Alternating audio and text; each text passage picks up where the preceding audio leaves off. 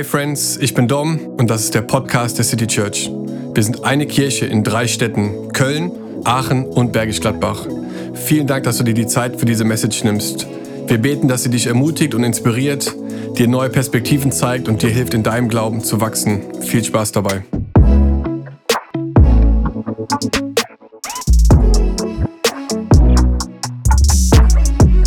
Herzlich willkommen zu unserem letzten, zu unserer letzten Predigt von unserer Predigtserie This is Us. Ich hoffe, dass diese Predigtserie dich in den letzten Wochen ermutigt hat, gestärkt hat, herausgefordert hat und dass du ein ja, neues, frisches Bild von Kirche bekommen hast, neue Begeisterung, eine Leidenschaft, einfach für Kirche, für Menschen. Und ähm, ich würde gerne über ein Thema heute mit uns reden, was tief verankert ist in dem Herzen unserer Kirche. Es ist ein Kulturpunkt von uns. Wir haben ihn genannt Hingabe, lebe großzügig und ich möchte euch ermutigen als Live Groups in den nächsten Minuten über das ganze Thema Finanzen nachzudenken. Es ist ein spannendes Thema. Äh, es ist ein Thema, was wir glauben, was Gott wichtig ist und was uns wichtig ist, ähm, weil es ihm nicht egal ist, wie wir zum Thema Geld stehen oder wie wir über dieses Thema denken oder auch ja, mit diesem Thema leben und Entscheidungen treffen. Und deswegen glaube ich, ist es wichtig, wir machen das nicht oft, aber hin und wieder über das Thema Geld und Finanzen auch zu reden, weil unser Job ist es, äh, ja, euch auch auszurüsten mit dem, was wir glauben, was Gottes Wort sagt, weil wir uns hoffen, dass du Durchbrüche und auch Freiheit erlebst, auch in dem Bereich Finanzen. Und ähm, wir haben diese Predigt This is a House of Generosity genannt, Großzügigkeit. Und wir wollen das Leben als Kirche, Großzügigkeit, ähm, einfach an den Tag zu bringen. Und wir steigen ein in Lukas 19 und äh, Jesus redet hier über diesen ganzen Bereich Finanzen und es ist so spannend, was er sagt. Er sagt hier in Vers 9, Lukas 19, Vers 9, darum sage ich euch, macht euch Freunde mit dem Mammon, an dem so viel Unrecht haftet, damit ihr, wenn es keinen Mammon mehr gibt, in wenigen, in ewigen Wohnungen aufgenommen werdet. Und dann geht es weiter in Vers 10. Wer in den kleinsten Dingen treu ist, ist auch in den großen treu. Und wer in den kleinsten Dingen nicht treu ist, ist auch in den großen nicht treu.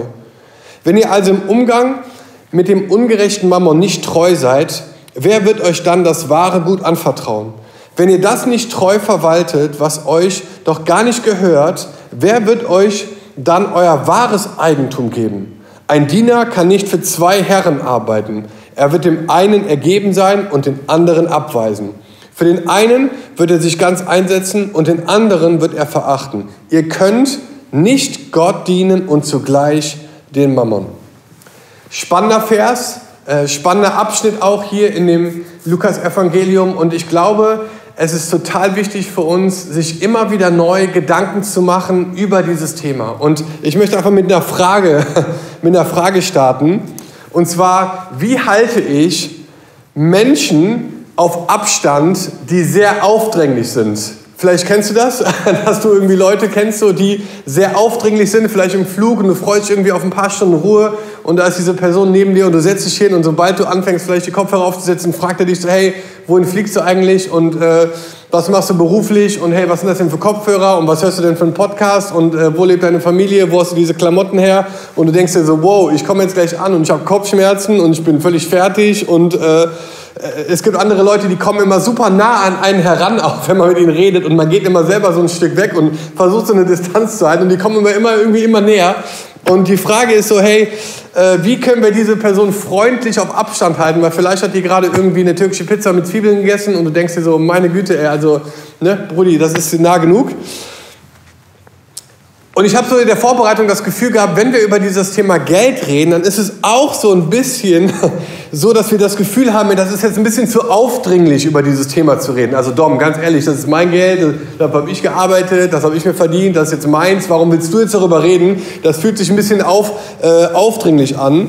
Und ich würde gerne über andere Themen reden, wie die Sanftmut Gottes und die Früchte des Heiligen Geistes und Gnade und alle diese Themen. Aber das Interessante ist, dass wir eigentlich ständig über das Thema Geld reden oder nachdenken oder es in unseren Gedanken auch haben in unserem Alltag, nämlich wie wir es verdienen, wie wir es ausgeben, wie wir es sparen, wie wir mehr haben. Und deswegen ist so diese Frage, die ich gerne starten würde, ist Gott Geld wichtig? Und die Antwort ist ja und nein.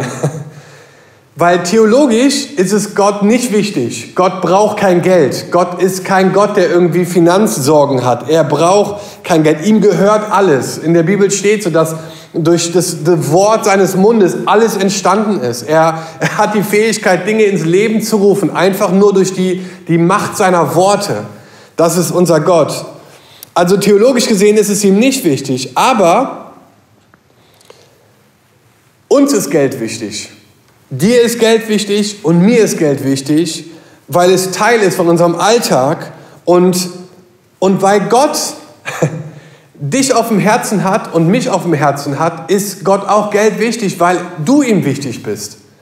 Und das ist, glaube ich, so wichtig zu verstehen, weil du Gott wichtig bist, ist Gott auch das Thema Geld wichtig, weil es etwas ist, was uns beschäftigt und was uns manchmal auch ähm, vielleicht füllt mit Sorgen und mit Ängsten und mit Zweifeln. Und Gott möchte, dass wir davon frei werden, weil er möchte, dass wir ohne Sorgen, ohne Ängste, ohne, ja, ohne Zweifel leben. Und, ähm, und ich sage das nicht, weil wir irgendwie selber irgendwie als Church jetzt äh, irgendwie darüber reden, jetzt mehr Finanzen zu bekommen, sondern ich rede in erster Linie darüber, damit du verstehst, was Gott für dich möchte und nicht, was er von dir möchte. Ich glaube, das ist so unfassbar wichtig, dass du eine gesunde Einstellung hast zum Thema Finanzen, dass du gesunde Prinzipien hast für dich und deine Familie und deine Ehe ähm, und dass du einfach erlebst, wie du Durchbrüche auch in diesem Bereich erleben kannst und wie du Ängste und auch Zweifel loslassen kannst. Und Jesus redet hier in Lukas 16 nicht nur über Geld, sondern in erster Linie redet er über den Geist, der hinter dem Geld ist. Und das ist der Geist Mammon. Das war ein babylonischer Gott, der angebetet wurde in der Hoffnung, selber noch mehr Reichtum zu bekommen. Und Babylon kommt von dem hebräischen Wort Balel und das heißt zu verwirren. Und ich finde, in dem Kontext von Geld ist das so ein, ja, eine einleuchtende Übersetzung, denn so viele sind verwirrt auch über dieses Thema und sie sind verwirrt, was Gott darüber denkt und sie sind verwirrt, wie wir darüber denken. Und, und es ist so wichtig zu verstehen, dass Geld niemals neutral ist. Es ist ganz wichtig, glaube ich, dass du das verstehst, dass Geld niemals neutral ist. Geld ist immer verknüpft mit einem Geist. Und das ist entweder der Geist des Mammon oder es ist der Geist Gottes. Jesus sagt hier, du kannst nicht zwei Herren dienen. Das heißt, wir dienen immer irgendeinem. Und die Frage ist, wem dienst du? Und die Frage ist, wie können wir unsere Finanzen so aufstellen, dass da der Geist Gottes drauf liegt, auch in diesem Bereich, und nicht der Geist des Mammon. Weil da gibt es keine Grauzone. Das ist Entweder oder. Und deswegen würde ich gerne kurz dir drei Dinge mitgeben, die Mammon uns verspricht. Das erste ist, dass er uns Sicherheit verspricht. Ne, viel Geld ist gleich viel Sicherheit. Ne, man hat irgendwie dieses Wort so finanzielle Absicherung und wir tun viel, um irgendwie finanziell unabhängig zu sein. Aber das ist nicht der Gedanke davon, äh, von dem, was Jesus denkt über Geld und und deswegen ist so die Frage, Herr, wer hat die Kontrolle in diesem Bereich? Ähm, hat das Geld dich oder hast du das Geld? Also es geht so ein bisschen um Kontrolle. Das ist eine ganz wichtige Frage und wir müssen uns immer wieder prüfen. In Sprüche 11, Vers 28 steht, vertraue auf deinem Reichtum und du wirst untergehen. Ich meine, Sprüche ist immer so ne, auf die Zwölf, aber es ist ein krasser Vers, der uns diesen Geist hinter dem Geld nochmal neu auch irgendwie in einer anderen Art und Weise erklärt. Ähm, und ich möchte gerne diese Frage stellen, wie viel Geld brauchst du, um dich abzusichern, um von allen Eventualitäten in deinem Leben oder in deiner Familie ähm, safe zu sein von dem, was passieren könnte? Und die Antwort ist wahrscheinlich mehr, als du jetzt gerade hast. und, und deswegen ist es, glaube ich, so wichtig zu verstehen, dass dass Gott jemand ist, der, der für uns ein Versorger ist und, und dass das Geld nie unser Herr sein sollte, was uns irgendwie Sicherheit gibt, sondern nur unser Diener. und, und etwas, was uns irgendwie helfen soll, aber nicht, was unser, unser eigentlicher Gott und unser eigentliches, unser eigentlicher Herr wird. In Hebräer 13, Vers 5 steht, hängt euer Herz nicht ans Geld und benügt euch mit dem, was ihr habt. Denn Gott hat gesagt, ich werde dich nie verlassen und dich nicht im Stich lassen. Deshalb können wir zuversichtlich sagen, der Herr steht zu mir, deshalb fürchte ich mich nicht. Was können Menschen mir anhaben? Was ein starker Vers zum Thema Sicherheit. Geld schenkt uns keine Sicherheit, sondern Gott alleine, weil wir nicht überhaupt, wir können auch gar nicht alle Lebenssituationen überhaupt auf einem Schirm haben. Das zweite ist Identität ähm, oder ne, so Bedeutung. Ähm, ich glaube, das ist gerade in unserem Land richtig krass, so Statussymbole. In Lukas 12, Vers 15 steht, nehmt euch in Acht, begehrt nicht das, was ihr nicht habt. Das wahre Leben wird nicht daran gemessen, wie viel wir besitzen. Das ist so ein starker Vers, glaube ich, der darüber redet, dass unsere Identität nicht von dem kommt, was wir besitzen, sondern von dem, wem wir dienen. Das ist Jesus, der am Kreuz für uns gestorben ist. Und deswegen dürfen selbst Leute, die vielleicht finanziell wenig haben, sagen, hey, ich bin reich, ich habe so viel, weil Gott sein Leben für mich gegeben hat. Er hat mich frei gekauft, sodass ich einen ewigen Platz habe in seinem Reich. Wow, was ein Geschenk, was ein Erbe, das auf uns wartet. Und es ist nicht geknüpft mit materiellen Gütern. Deswegen ist unsere Identität in Jesus. Und das Dritte, was Mammon uns verspricht, ist Glück. Äh, wo man denkt, hey, wenn Leute irgendwie richtig viel haben, dann sind sie viel glücklicher. Gott sei Dank wissen wir mittlerweile mehr darüber und viele Studien belegen, dass das nicht zusammenhängt. Also Glück und viel Geld stehen in keiner Relation. Im Gegenteil. Die Studien sind leider relativ ernüchternd, wenn es darum geht, äh, den Gefühls- oder den Glücklichkeitszustand zu messen bei Leuten, die viel haben. Und da, da, geht es eher in eine andere Richtung, dass Leute eher depressiv werden, unglücklich werden, ähm, wenn sie relativ viel haben. Und ich glaube, dass das oft auch an diesem Geist liegt, der mit dem Geld zusammen verknüpft ist. Und deswegen würde ich uns gerne heute als Live Groups ein paar Prinzipien mitgeben, wie wir diesen Mammon überwinden können und wie wir in einer Art und Weise leben können, wo wir sagen, hey, das, ist ein, das sind Gottes Prinzipien, die mir und meiner Familie helfen, einfach gesunde Entscheidungen zu treffen. Und ich würde euch dazu gerne so eine kleine, äh, so eine kleine Reihenfolge mitgeben, die ich oft höre bei Menschen, die, ich würde sagen, in erster Linie vom Geld beherrscht sind. Und das ist so ein bisschen Leben, Sparen, Geben. Also erstmal komme ich ne, und ich lebe und ich gebe Geld aus und dann spare ich vielleicht auch noch was und wenn ich was übrig habe, dann gebe ich, es, ich vielleicht auch noch irgendjemandem irgendetwas. So, aber die Reihenfolge ist ne, ich und dann vielleicht du und, äh, ne, oder, und dann irgendwann auch noch vielleicht ein paar andere. Ähm, aber ich glaube, dass es tatsächlich genau andersrum ist.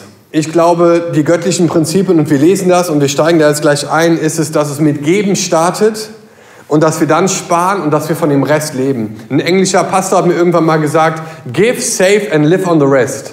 Das war so ein Prinzip, was er uns mitgegeben hat, wo er gesagt hat, hey, wir geben, wir sparen und wir leben vom Rest. Und in Malachi 3, Vers 7 steht folgendes. Seit den Tagen eurer Väter seid ihr von meinen Satzungen abgewichen und habt sie nicht befolgt. Kehrt um zu mir, so will ich mich zu euch kehren, spricht der Herr der Herrscharen. Aber ihr fragt, wohin, worin sollen wir umkehren? Darf ein Mensch Gott berauben, wie ihr mich beraubt? Aber ihr fragt, worin haben wir dich beraubt? In den Zehnten und den Abgaben. Mit dem Fluch seid ihr verflucht worden, denn ihr habt mich beraubt, ihr, das ganze Volk. Bringt den Zehnten ganz in das Vorratshaus, damit Speise in meinem Haus sei. Und prüft mich doch dadurch, spricht der Herr der Herrscharen, ob ich euch nicht die Fenster des Himmels öffne und euch Segen in überreicher Fülle herabschütten möchte, herabschütten werde. Es ist so ein, ein, ein wichtige Passage, glaube ich, in der Bibel. Und dieses erste Prinzip ist, dass wir 10% unseres Geldes zurückgeben in das Haus Gottes. Ich glaube, das ist ein göttliches Prinzip. In Sprüche 3, Vers 9 steht, Ehre den Herrn mit deinem Gut und mit den Erstlingen all deines Einkommens. Das heißt, nicht die letzten 10% oder die mittleren 10%, sondern die ersten 10% gehen in das Haus Gottes. Und dann steht hier, so werden deine Scheunen voll werden und deine Kälter von Wein überlaufen. 5. Mose 14, Vers 22, legt jedes Jahr den zehnten Teil vom Ertrag eurer Getreidefelder beiseite. Immer und immer wieder lesen wir dieses Prinzip des Zehntens. Und gerade auch in dieser ähm, Stelle in Malachi ist es so wichtig zu verstehen, dass ein göttliches Prinzip, wo der Geist Gottes drauf ruht, damit verknüpft ist, wie wir das Erste, was wir bekommen, einsetzen für Gott und für sein Haus und für sein Reich. Es ist ein göttliches Prinzip und ich glaube zutiefst und ich lebe das seit Jahren als Familie und begleite so viele Menschen und ich würde mittlerweile zu dem Schluss kommen, dass 90 Prozent mit dem Segen Gottes viel besser sind als 100 Prozent ohne. Weil Gott Ressourcen freisetzen kann und Dinge initiieren kann, von denen du jetzt noch gar keine Ahnung hast. Und ich könnte euch so viele Stories erzählen, auch in unserer Familie, wo wir gehorsam gelebt haben, in Momenten, wo wir eigentlich dachten, wir können es uns eigentlich nicht leisten aus weltlicher Sicht. Und wie Gott dann kam aus, aus Richtungen und aus Momenten, wo wir dachten, Wahnsinn Gott, was du vorbereitet hast für uns. Und das ist so Hammer, weil es setzt einen Segen frei. Malachi, da steht, hey, teste mich da drin und, und, und sehe, wie ich die Fenster des Himmels öffne. Und das ist so Hammer, weil es bricht diesen Geist des Mammon über unsere Finanzen, wenn wir die ersten zehn Prozent, und es geht in erster Linie nicht um eine Prozentzahl, es geht eher um eine Herzenshaltung. Ich würde mir wünschen, dass wir darauf hinarbeiten, und wir tun es als Familie, dass wir jedes Jahr das erhöhen können. Und dass wir eine Großzügigkeit leben können. Hey, das, das 10% ist für uns der Startpunkt. Und, und danach startet eigentlich als Großzügigkeit. Wenn du denkst, dass du 10% bist und großzügig bist, dann möchte ich sagen, sorry, das ist eigentlich nur der Startpunkt. Und wir wollen selber, wir haben uns als Familie hingesetzt und Sarah und ich haben gesagt, hey, wir würden gerne von 70% leben wollen als Familie, um zu sagen, hey, wir haben, wir haben die Chance, auch in Momenten großzügig zu sein und müssen unseren eigenen Lebensstil runterfahren oder Dinge verändern, um das überhaupt möglich zu machen. Aber wir wissen, dass es diesen Geist des Mammons bricht über unserem Leben und ich kann wirklich sagen, zu 100 Prozent, es ist so wichtig, das so früh es geht zu lernen und zu implementieren in unserem Leben. Auch als Kirche machen wir das. Jeden Monat, seitdem es diese Kirche gibt, geben wir 10 Prozent. Wir sind relativ akribisch da drin, zu sagen, hey, wir gucken genau da drauf. Und wenn es mal weniger ist, dann ist es im nächsten Monat mehr und wir gleichen es aus, weil wir wollen einfach sagen, hey, selbst als Kirche geben wir 10 Prozent komplett weg in die Mission, in Gemeindegründung, in Organisation, in Katastrophenhilfe. Da, wo Hilfe gebraucht wird, geben wir rein. Weil wir glauben, dass es ein Riesensegen ist. Also, wir geben 10% zurück in das Haus Gottes und, und das Zweite ist, dass wir die anderen 90% gut verwalten. In Lukas 16 hat, sagt Jesus, wer im geringsten treu ist, der ist auch im Großen treu. Und wer im geringsten ungerecht ist, der ist auch im Großen ungerecht. Wenn ihr nun mit dem ungerechten Mammon nicht treu wart, wer wird euch das Wahre anvertrauen?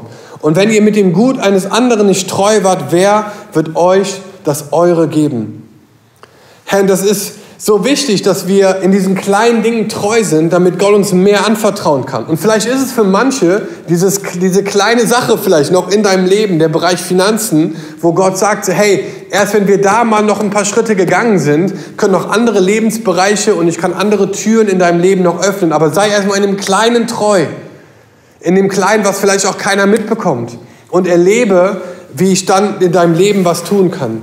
Und deswegen sind diese anderen 90 Prozent nicht einfach nur da, sondern wir wollen sie auch einsetzen und gut verwalten. Und deswegen ist es einfach wichtig zu sagen, so hey, wir, wir gucken uns unseren Lebensziel an und was wir brauchen und was vielleicht nice to have ist, was must have ist vielleicht ist, auch mit Kindern oder je nachdem, wo wir gerade unterwegs sind und wollen das gut, wir wollen gute Verwalter sein. Wir wollen nicht verschwenderisch sein, wir wollen auch nicht geizig sein, sondern wir wollen gute Verwalter sein, um Großzügigkeit leben zu können. Das ist so, so wichtig, glaube ich. Also wir bringen das Erste, wir geben die ersten 10% zurück in das Haus Gottes. Wir verwalten die anderen Prozent gut und wir machen das, das ist der letzte Punkt, mit einer Brille der Ewigkeit. Mit einer Brille der Ewigkeit. Matthäus 6, Vers 19 sagt Jesus, ihr sollt euch nicht Schätze sammeln auf Erden, wo die Motten und der Rost sie fressen und wo die Diebe nachgraben und stehlen, sammelt euch vielmehr Schätze im Himmel, wo weder die Motten noch der Rost sie fressen und wo die Diebe nicht nachgraben und stehlen. Denn wo euer Schatz ist, da wird auch euer Herz sein. Denn wo euer Schatz ist, da wird euer Herz sein. Und er redet ein paar Verse später darüber, dass wir uns keine Sorgen machen sollen, was wir essen und was wir trinken, also ne, Dinge, die man kauft, auch mit Geld, sondern dass der Vater im Himmel uns versorgt und sagt dann in Vers 33, trachtet vielmehr zuerst nach dem Reich Gottes und nach seiner Gerechtigkeit, so wird euch dies alles hinzugefügt werden. Auch Finanzen? Ja, auch Finanzen. Es ist eine neue Ordnung, es ist ein neues Denken, es ist eine neue Priorität. Es ist eine neue Art vielleicht auch Dinge zu, ne, zu sammeln oder nach Dingen nachzujagen, sondern es geht in erster Linie, geht es darum, einen Blick zu haben für Gottes ewiges Reich, in das wir irgendwann einziehen werden und das in Relation zu unserem, unserem Leben so viel größer ist als diese kleine Zeitspanne hier auf dieser Erde, weil unser Leben ist so kurz. Und ich glaube, wie wir hier leben und was für Entscheidungen wir hier treffen, hat einen Einfluss darauf, wie wir unsere Ewigkeit ähm, in Gottes Reich leben werden. Nicht, ob wir reinkommen in Gottes Reich oder nicht, sondern wie wir es dort leben werden, hat einen Einfluss, glaube ich, von den, oder ist geprägt von den Entscheidungen, die wir hier auf dieser Erde treffen. Hey, ich glaube, dass Gott dich segnen möchte. Ich glaube, dass Gott Gutes vorbereitet hat. Und ich wünsche mir von ganzem Herzen, dass du Freiheit erlebst in diesem Bereich, dass der Geist des Mammon keinen kein Halt hat, kein, kein, ja, dass er dich nicht festhalten kann, nicht gefangen halten kann, sondern dass du verstehst, dass Sicherheit, Identität, Glück und Zufriedenheit nicht von Finanzen kommt, sondern von Gott allein. Und deswegen ist es so wichtig, dass wir verstehen, dass am Ende wir nichts mitnehmen können, außer den Unterschied, den wir gemacht haben in dem Leben von Menschen.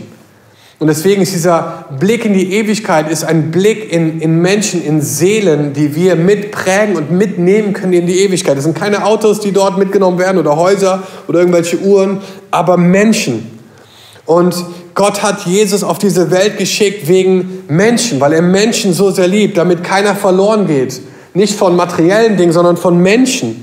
Und ich glaube, dass Geld uns immer wieder den Fokus auf das Jetzt und Hier gibt und, und, und Gott sagt, aber es geht eigentlich um die Ewigkeit, es geht eigentlich um was viel Größeres und dass du jetzt schon so lebst, dass es deine Ewigkeit beeinflusst. Und, und ich bete echt von ganzem Herzen, dass du dort Freiheit erlebst und dass du verstehst, ähm, dass, dass Gottes Blick auch auf diesen Bereich ein anderer ist, als den die, die, die, die Welt hat dafür. Und deswegen einfach meine Ermutigung, dass du so eine Ewigkeitsperspektive auch bekommst dafür.